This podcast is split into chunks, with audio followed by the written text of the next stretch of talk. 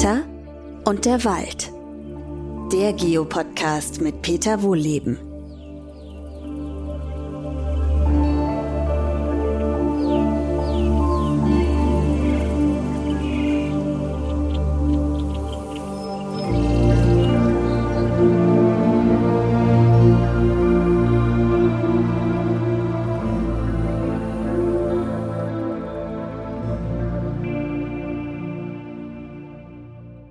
Zu einer neuen Podcast-Folge. Diesmal wieder aus dem Forsthaus im Wald. Aber ich sitze natürlich jetzt hier am Schreibtisch und bespreche mit euch aktuelle Dinge.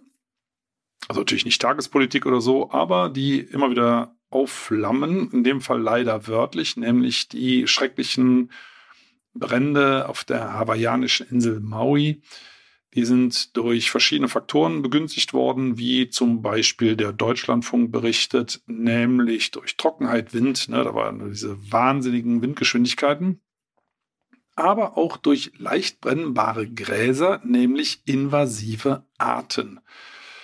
Und da sind wir schon beim Hauptthema heute, invasive Arten. Das sind Arten, die eingeführt wurden und sich nicht an das zugewiesene Areal halten, sondern immer weiter in der Landschaft verbreiten mit mehr oder weniger ungünstigen oder wie jetzt zum Beispiel eben ähm, auf Maui mit ganz schrecklichen Folgen, ne, nämlich der Erhöhung der Waldbrandgefahr. Aber wir schauen heute mal, was ist das überhaupt, diese invasiven Arten, diese Neophyten? Ja, das kann auch Neofauna sein, also zum Beispiel Tiere. Da können wir auch noch mal kurz drüber sprechen. Aber wir bleiben erstmal bei den Pflanzen. Ähm, normalerweise sind von 1000 Arten nur 100 überhaupt in der Lage, also von 1000 eingeführten Arten, nur 100 überhaupt in der Lage, bei uns allein zu überleben. Ich sage mal ein einfaches Beispiel. Also unsere Agrarlandschaft, das ist ja die Hälfte der Fläche Deutschlands, ähm, die besteht ja fast komplett aus Neophyten. Ja, also Neophyten heißt eingeführte Arten. Oft wird so als Stichtag oder Jahr ähm, die Entdeckung ähm, von Am äh, Amerikas durch Kolumbus genommen und dann die ganzen Arten, die seitdem die Kontinente getauscht haben. Da spricht man dann eben von äh, Neophyten, die seitdem hier hingebracht worden sind, angebaut worden sind, verwildert sind, wie auch immer, als da wären zum Beispiel Kartoffeln, bestimmte Bohnenarten, ähm, äh, Kürbis, Mais, Tomaten und so weiter. Es können natürlich auch Zuchtarten sein, die es vorher so gar nicht gab oder die eben aus Südosteuropa stammen, hier eingeführt worden sind, wie auch immer unsere, ja, unsere, fast unsere ganze Agrarlandschaft besteht aus sowas. Also nicht nur Zuchtgräsern auf den Wiesen, sondern im Ackerland sind das Kartoffeln, die stammen ja aus Amerika. Äh, ist es eben Mais, es sind Zuckerrüben, Bohnen, Kürbisse, was auch immer, Rhabarber, der kommt, glaube ich, aus dem Kaukasus. Also wie auch immer, es sind ganz, ganz viele Arten, die hier nicht heimisch waren, auf riesigen Flächen angebaut worden und von 1000 eingeführten Arten sind, wie gesagt, nur 100 überlebensfähig. Dazu gehören eben nicht Kartoffeln, dazu gehört nicht Mais, weil die erfrieren im Winter. Also die allermeisten Anbauarten erfrieren im Winter. Und 100 gelingt es eben, hier zu überleben. Und davon sind nur 10 invasiv. Das heißt, die breiten sich dahin aus, wo man es nicht möchte. So, das nennt man invasive Arten. Ist auch interessant, ne? Also das, diese Arten sind dann böse. Also wir verändern einfach mal über die Hälfte der Landschaft. Im Wald haben wir es ja auch gemacht. Fichte, Kiefer, auf großer Fläche nicht heimisch, Douglasie, Lerche, ach, Roteiche, Esskastanie. Aber in dem Augenblick, wo die Pflanzen sich nicht dran halten, was wir wollen, sagen wir, das ist böse. So, sprich invasiv. Also die halten sich nicht an das zugewiesene Areal. Das könnte man als Gefangenenausbruch von Pflanzen bezeichnen. Die machen einfach, was sie wollen. Unverschämtheit. Ne? Und ähm, das ist nicht schlimm. Stell mal vor, Kartoffeln würden das machen. Da würde man sagen, okay, dann haben wir halt mehr Kartoffeln zum Essen. Das wäre jetzt nicht ganz so dramatisch, aber bestimmte Pflanzenarten möchten wir halt nicht. Als da wären zum Beispiel Herkulesstaude, es werden so also Riesenbärenklau. Bärenklau ist ja eine heimische Pflanze, Riesenbärenklau. Da wird eben mehrere Meter hoch, eigentlich wie so ein kleiner Wald mit armdicken Stängeln. Aber das ist immer noch ein Kraut. Ne? Und wenn man da halt mit den Blättern, Blüten, was auch immer rummengt dann, und diesen Saft abkriegt, der kann zusammen mit UV-Strahlung für verbrennungsähnliche Symptome sorgen. Also ganz, das tut sehr, sehr weh. Das gleiche gibt es übrigens bei einigen anderen Pflanzen auch, zum Beispiel Pastinaken. Also wir haben die mal im Garten gehabt. Und wenn man die erntet ohne Handschuhe oder man kommt irgendwie der, der Saft berührt einen irgendwo, ja, das gibt wirklich sehr schmerzhafte ja, Verbrennungen. So fühlt sich das zumindest an. Also diese Riesenbärenklau Herkules Staude ist das Typische, was verteufelt wird. Dann äh, japanischer Knöterich oder indisches bzw. drüsiges Springkraut. Das blüht äh, so, ja, so rosa-rot, wird auch relativ groß entlang von Bachläufen, ne, weil die Samen, die fallen ins Wasser und verbreiten sich dann entsprechend. Oh, ich weiß gar nicht, im Wald spätblühende Traubenkirsche, das ist eine Baumart, die haben mal Förster eingeführt, weil die in Nordamerika sehr schöne Stämme bildet. Bei uns leider nur eine Art Strauch. Und die wächst halt überall in den Wäldern, breitet sich halt gerade in den Kiefernplantagen, also nicht in Wäldern, in den Kiefernplantagen. Da sind wir übrigens auch schon beim Punkt. Diese invasiven Arten, die können sich überall da besonders gut ausbreiten, wo wir der Natur ins Handwerk gefuscht haben. Also die Herkulesstaude zum Beispiel, genau wie das indische Springkraut, genau wie der japanische Knöterich, die brauchen Licht. Und unsere heimischen Wälder sind eigentlich dunkel, weil sie genau das nicht wollen. Sie wollen keine Kräuter am Boden haben, damit sich da keine großen Pflanzenfresser aufhalten. Und das heißt, da wachsen auch diese ganzen invasiven Neophyten nicht. Die können sich in Kulturland gut ausbreiten. Und das ist halt häufig. Die Bachwiesen, die werden gepflegt aus Naturschutzgründen, weil man da Kräuter erhalten will. Ja, aber von Natur aus steht da Wald bis hart an die Bachgrenze ran. Da ist es stockduster im Sommer da kann das Zeug alles nicht wachsen. Also wir Menschen haben die Bedingungen erst geschaffen, dass diese Neophyten invasiv werden können, diese Pflanzen, die ausgebüxt sind. Und äh, die breiten sich übrigens teilweise auch entlang von Eisenbahnschienen aus. Ja, es gibt verschiedene Pflanzen, die wandern über die Gleise, werden von den Zügen, von dem Fahrtwind immer weiter mitgeschleppt, ähm, die Samen, und wandern zum Beispiel über, so, über Gleislinien immer weiter äh, in Deutschland rum. Also wir sorgen dafür, dass diese Pflanzen überhaupt Fuß fassen können und wir haben sie erst hierher gebracht. Ne? Muss man halt auch dazu sagen. Also das sind die invasiven Neophyten. Ich persönlich muss da immer schmunzeln, finde die gar nicht so schlimm dann müssten wir uns wirklich über unsere ganze Landwirtschaftskultur aufregen, dann müssten wir uns über den Großteil unserer in Anführungszeichen Wälder aufregen, weil da haben wir dafür gesorgt, dass da nichts Heimisches wächst. Auf einem Großteil der Waldfläche, über die Hälfte in Deutschland, wächst nichts Heimisches, also zumindest an Bäumen nicht. Und dann regen wir uns auf, wenn die Pflanzen hier und da, das sind ja keine Riesenflächen, äh, mal nach links und rechts ausbüchsen und sagen direkt schrecklich, ne, wir werden überschwemmt. Also bei Pflanzen finde ich persönlich das von wenigen Ausnahmen abgesehen recht harmlos. Bei Tieren kann das anders aussehen. Ähm, schauen wir uns mal den Waschbär an. Der Waschbär, ich habe da mal alte Unterlagen gefunden äh, bei der Forstverwaltung. Ich habe da eine Zeit lang im Büro gearbeitet und ähm, da stand drin, dass die Waschbären ausgesetzt worden sind. Es heißt ja oft, die sind aus Pelzfarmen entwichen. Nein, die sind ausgesetzt worden, zumindest hier in der Eifel, stand so in den Unterlagen drin, wahrscheinlich aus jagdlichen Zwecken. Ist ja schön, wenn man nochmal auf was anderes schießen kann, also setzen wir doch auch Waschbären aus. Und diese Waschbären haben sich ausgebreitet, ich glaube in Hessen, Kassel oder so, ne, ist das nicht so die Waschbärenhauptstadt? Auf jeden Fall gibt es immer wieder Berichte über Waschbären, die die Mülltonnen plündern, die Leute halt ärgern, Komposthaufen umwühlen, äh, auf dem Speicher rum Radau machen. Also das nervt die Leute, ja, das kann ich auch verstehen. Im Wald selber spielt der Waschbär praktisch keine Rolle. Also ich habe, glaube ich, bloß boah, ein einziges Mal einen Waschbär hier gesehen. In, wie lange bin ich jetzt hier? Seit 1991, das sind 32 Jahre. Einmal einen Waschbär gesehen. Und die sind hier in der Gegend ausgesetzt worden. Schon vor fast 100 Jahren.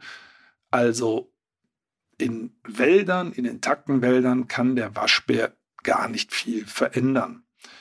Aber in der Kulturlandschaft, in dem Fall zum Beispiel in Städten, in den Vorgärten, da fühlt er sich pudelwohl. Äh, also Waschbären nicht so dramatisch, aus jagdlichen Gründen übrigens auch ausgesetzt wurde, wurden Muffelschafe. Äh, Muffelschafe, die sind wahrscheinlich aus dem Mittelmeerraum von irgendwelchen Inseln mal hergeholt worden, aus jagdlichen Gründen, weil die so gedrehte Hörner haben. Macht sich ganz gut an der Wand, meinen zumindest manche Leute. Und das sind eigentlich Gebirgstiere. Wahrscheinlich sind es sogar verwilderte Hausschafe. Die wurden dann hier ausgesetzt, schon vor längerer Zeit. Das wird aber teilweise immer noch gemacht. Und die schälen dann die Baumrinde ab im Wald. Also im Wald machen die wirklich massive Schäden. Äh, der einzige Vorteil in Anführungszeichen ist, jetzt kommt ja der Wolf überall zurück und Muffelschafe als Gebirgstiere, die haben halt den Vorteil, dass sie sich in die steilsten Felspartien flüchten können, wohin ihnen Raubtiere nicht folgen können. Nur die haben wir halt hier nicht. Und deswegen äh, überall da, wo der Wolf auftaucht, äh, frisst er als erstes diese Muffelschafe, weil die halt nirgendwohin so richtig abbauen können. Es sind ja nochmals sind Haustiere, die aus jagdlichen Gründen in die Wälder gescheucht worden sind. Übrigens, solche äh, eingewanderten, eingeführten Arten sind auch Dammhirsche, gibt es ja auch nicht von Natur aus. Sika-Hirsche gibt es ja auch nicht von Natur aus. Alles aus jagdlichen Gründen, weil die so schöne Trophäen haben, die man toll an die Wand schrauben kann. Also das sind sehr, sehr merkwürdige Dinge. Es gibt ein äh, anderes großes Tier, was anscheinend tatsächlich abgehauen ist. Das ist der Nandu. Das ist sowas wie ein Strauß aus Südamerika. Habe ich selber schon mal gesehen. Da sind wir durch den Wald gelaufen mit Knut Sturm in Lübeck, ähm, Forstamt Lübeck. Und ähm, da lag sowas wie, ja, ich dachte, das ist weggeworfenes Fell im Wald auf dem Boden. Wir sind nicht so sehr nah rangegangen, zum Glück weil das war ein brütender Nandu-Hahn. Also bei den Nandus brüten die Männchen und äh, das sind wirklich Riesentiere. Also äh, das hat der Knut, Knut hat das mal erzählt, dass äh, das hat er glaube ich eine Exkursion gemacht mit Jägerinnen und Jägern, also wenn ich das richtig erinnere, was er erzählt hat. Und hat den Leuten gesagt, die möchten bitte ihre Hunde an die Leine nehmen wegen den Nandus, aber nicht weil die Hunde die Nandus angreifen, sondern umgekehrt die Nandus die Hunde, weil die halt und ich glaube, das ist da auch passiert. Mit einem, der nicht gehört hat, mit einem einzigen Fußtritt so einen Hund in zwei Teile treten können. Na, die haben ja sehr scharfe Krallen und so. Also Nando-Fuß, der ist schon, oh, was hat er für einen Durchmesser? Ich weiß nicht genau, ich würde mal so schätzen. 20, 30 Zentimeter, sind schon Riesenviecher und Riesenkrallen. Also die sind irgendwann dort mal entlaufen und ziehen dort in kleinen Herden durch die Gegend. Die, die ähm, sind leider, also ich, ich, also ich finde, die stören nicht groß. Ne? Also gut, die fressen natürlich den Bauern ähm, Sachen von den Feldern, okay. Sind gleichzeitig ist das aber wirklich cool anzusehen ähm, und gelten auch insofern als eingebürgert, als dass die, glaube ich, jetzt teilweise zumindest unter Schutz standen und jetzt aber doch wieder zum Abschluss freigegeben wurden. Teilweise bohrt man auch die Eier an, dann brüten die weiter und da kann aber nichts mehr rauskommen. Naja, also irgendwie ist es so eine Hassliebe. Auf der einen Seite ich finde das cool, die zu beobachten. Ich, da kam man, glaube ich, als wir da waren, jetzt schon so drei, vier Jahre her, bis auf boah, 30 Meter ran. Das ist schon beeindruckend, wenn da so eine Nando-Herde da über die Wiesen zieht.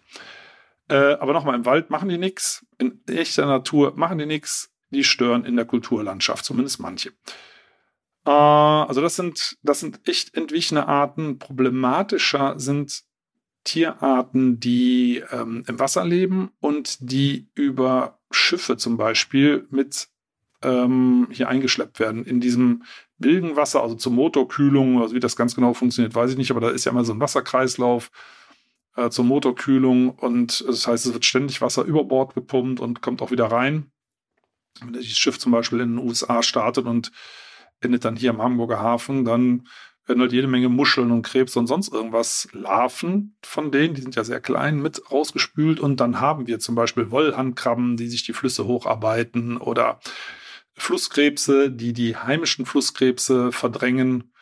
Ähm, Fischarten, Regenbogenforelle, die die Bachforelle verdrängt und so weiter und so fort. Also äh, diese Arten, das, da wird's problematisch, die im Wasser leben unter denselben Bedingungen wie die heimischen Tierarten, aber ab und zu ist eben mal eine dabei, die sich als robuster oder vielseitiger oder was auch immer erweist und die verdrängen dann tatsächlich die heimischen Arten. Also der europäische Flusskrebs zum Beispiel, der wird dadurch eben sehr, sehr selten.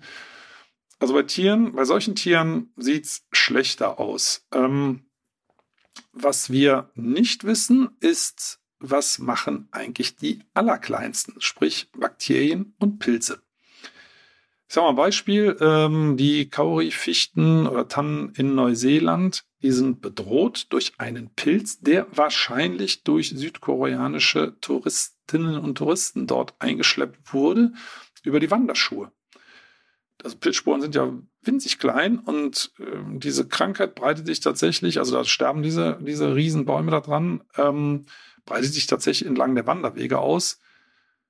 Leider werden dort die Wanderwege nicht gesperrt, sondern da werden irgendwelche Wannen aufgestellt, durch die man durchlatschen soll, in Klammern oder auch nicht. Und ähm, ja, ich glaube, teilweise muss man auch die Schuhe an dem, am Flughafen reinigen, aber das kriegt man damit nicht in den Griff. Ne? Also so Sachen sind echt gefährlich.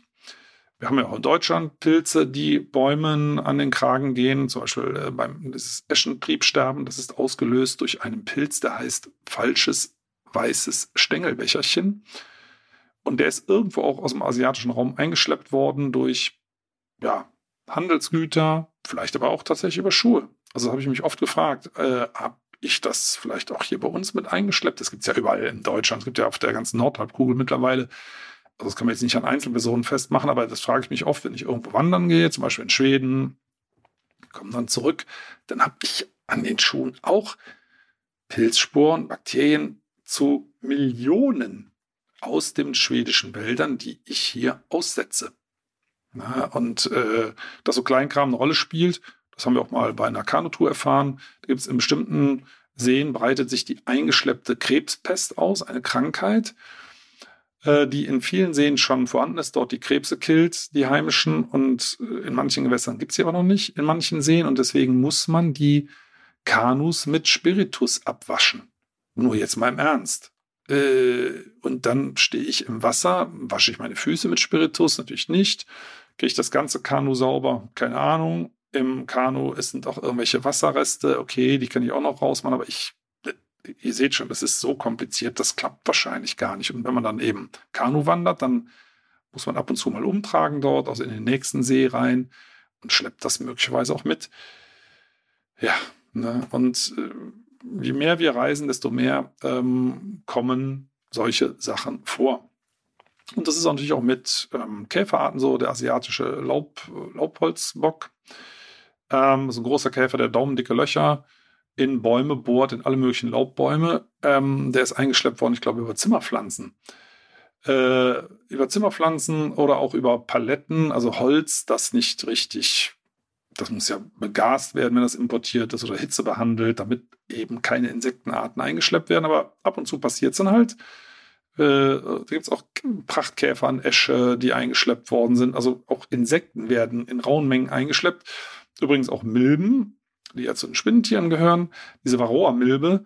Also wenn mich nicht alles täuscht, ist das sogar irgendeinem Forscher mal aus dem Labor entwichen. Na, das ist eine asiatische Milbe, die jetzt sich überall an unseren heimischen Honigbienen zu schaffen macht und denen da das Blut raussaugt und die, dadurch die Völker massiv schwächt und deswegen müssen die jedes Jahr behandelt werden. Das wird man auch alles nicht mehr los. Also ihr seht schon, lange kurzer Sinn, es ist der Mensch, der das macht also kreuz und quer und hin und her, Arten austauscht, teilweise extra, teilweise aus Versehen und die dann im Ökosystem Blödsinn machen. Und nochmal, je natürlicher das Ökosystem ist, desto eher hält es das aus oder entwickelt Strategien, äh, um mit dieser neuen Art fertig zu werden oder sogar einzupassen. Und je stärker das Ökosystem verändert ist, sprich Kulturlandschaft, desto eher treten dort Probleme äh, auf, in Klammern, für uns ne, dass sich dort Arten massiv festsetzen, die wir da nicht haben wollen und die wir nicht mehr loswerden. Ähm, es gibt natürlich auch Arten, die von Natur aus zuwandern. Äh, zum Beispiel, das ist Wacholderdrossel, die sich bei uns stark ausgebreitet hat. Ich meine, die fliegen, die Vögel, ne? also da kann wirklich keiner was dafür. Nilgans, Nil, diese Nilgänse, die jetzt überall in den Parks aufschlagen, ne, die können fliegen. Also die, die, wenn die dahin fliegen, das ist gut. Anders sieht das natürlich aus mit diesen Nymphensittichen die durch die Städte fliegen, vor allem dort, wo es warm ist. Also Düsseldorf, Köln zum Beispiel, äh, riesige Papageienkolonien mittlerweile. Ähm, also da haben irgendwelche Leute mal das Fenster aufgemacht und die sind weggeflogen und wenn das eben Pärchen sind, dann vermehren die sich da draußen. Aber nochmal, ich wollte eigentlich auf die Arten kommen, die von selber zuwandern. Also zum Beispiel der Goldschakal, der ist so zwischen Fuchs und Wolf in der Größe, der wandert gerade von Süden her zu. Soweit ich weiß, ist der schon, könnte der theoretisch überall in Deutschland auftreten, ist äh, viel, viel scheuer, noch viel seltener zu sehen, steht jetzt nicht so sehr in Konflikt mit der Tierhaltung, deswegen ist er da auch nicht so stark im Fokus, aber der ist, glaube ich, schon weiter verbreitet, als man denkt. Äh, der wandert zu. Ja, kann er ja machen. Ne? Wir werden auch Arten bekommen, die wieder zurückwandern, also die hier ausgerottet wurden. Deswegen ist es ja eigentlich ganz schön, wenn, wenn Tiere wandern und ähm, ab und zu mal Arten hier auftreten, ähm, die wir lange nicht mehr hatten, zum Beispiel Elche. Ne? In, ähm, Im Osten Deutschlands, Brandenburg oder Mecklenburg-Vorpommern, da tauchen jetzt äh, regelmäßig Elche auf und das wäre ja schön. Die gab es früher hier überall, wenn die wieder äh, als heimische Tierart ein fester Bestandteil würden. Da werden natürlich viele Waldbesitzer jetzt schreien und sagen, ja, aber die fressen, das machen nämlich Elche, ja, unsere ganz kleinen Waldbäumchen kaputt. Die fressen eben sehr viele Baumzweige und auch junge Bäume. Aber das ist ein Naturbestandteil bei uns. Also auch der kommt von alleine wieder. Oder der Kolkrabe, der war hier über viele, viele Jahrzehnte ausgerottet und ist jetzt praktisch überall in Deutschland wieder zurück. Genauso wie der Schwarzstorch. Ne? ausgerottet, ist in vielen Gegenden Deutschlands wieder heimisch. Also es ist ein ständiges Hin und Her und vor und zurück. Aber man kann, denke ich, festhalten, wenn der Mensch anfängt, äh, für Arten, die auf anderen Kontinenten sind, hier ein neues Zuhause zu schaffen, dann wird es häufig kritisch. Also ich halte auch nochmal fest, Kulturlandschaft und Gewässer, das sind, da gibt es große Probleme äh, mit zuwandernden Arten, die, denen der Mensch die Zuwanderung überhaupt erst möglich gemacht hat. Also sollten wir viel, viel mehr aufpassen, gerade bei diesem globalisierten Handel, dass wir ähm, die Quarantänebestimmungen besser einhalten. Denn der Klimawandel schwächt unsere Ökosysteme. Äh, wir machen das zusätzlich durch Forstwirtschaft, durch Landwirtschaft. Und wenn wir dann noch fremde Arten dazu ähm, tun, dann ist das halt ein weiterer Stressfaktor. Also das sollte man im Auge behalten. Aber umgekehrt, das war der Ausgangspunkt, invasive Neophyten in der Kulturlandschaft. Also nochmal Herkulesstaude, Springkraut, also indische Springkraut, japanischer Knöterich, diese ganzen Arten, die sind überall da äh, problematisch, wo wir das System verändert haben. Umgekehrt, da wo wir das äh, System verändert haben, ist es für die Natur nicht problematisch, sondern für uns. Also das sind keine Arten, die man jetzt hassen muss. Und äh, natürlich kann man schauen, dass man die auch beseitigt, klappt aber nicht. Ne? Deswegen heißen sehr invasive Arten, aber die man nicht mehr in den Griff kriegt. Und in echten alten Wäldern, wie zum Beispiel in dem Urwaldreservat der Waldakademie, da sind solche Arten unproblematisch, da tauchen die gar nicht erst auf. Unter dem Strich das Fazit, wir brauchen mehr und großflächiger Natur, da können wir unsere heimischen Arten erhalten. Da fassen diese neuen Arten nicht Fuß. Und äh, dann können wir das Ganze deutlich entspannter sehen. Also in diesem Sinne, mehr Natur, auch für uns. Wir können es nicht nur entspannter sehen, sondern können uns da auch besser äh, entspannen.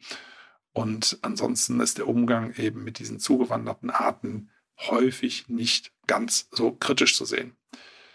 Ja, ich hoffe, ihr habt einiges mitnehmen können aus dieser Podcast-Folge und beim nächsten Mal äh, bin ich wieder draußen unterwegs, beziehungsweise mit einem Gesprächspartner, Partnerin.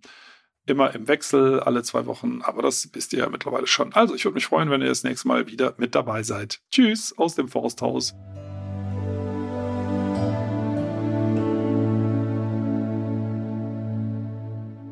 Schön, dass ihr zugehört habt. Vielen Dank. Und wenn euch die Folge gefallen hat, dann abonniert doch den Podcast einfach auf RTL Plus Musik, Apple Podcasts, Spotify oder irgendeiner anderen Plattform. Und über eine Bewertung bei Apple Podcasts würde ich mich hier auch sehr freuen. Übrigens könnt ihr dort auch gerne kommentieren. In der Podcast-Beschreibung findet ihr auch einen Link zur Waldakademie. Da könnt ihr mal ein bisschen stöbern. Und jetzt gibt es zum Abschluss noch etwas Waldatmosphäre für zu Hause. Viel Spaß und bis zum nächsten Mal.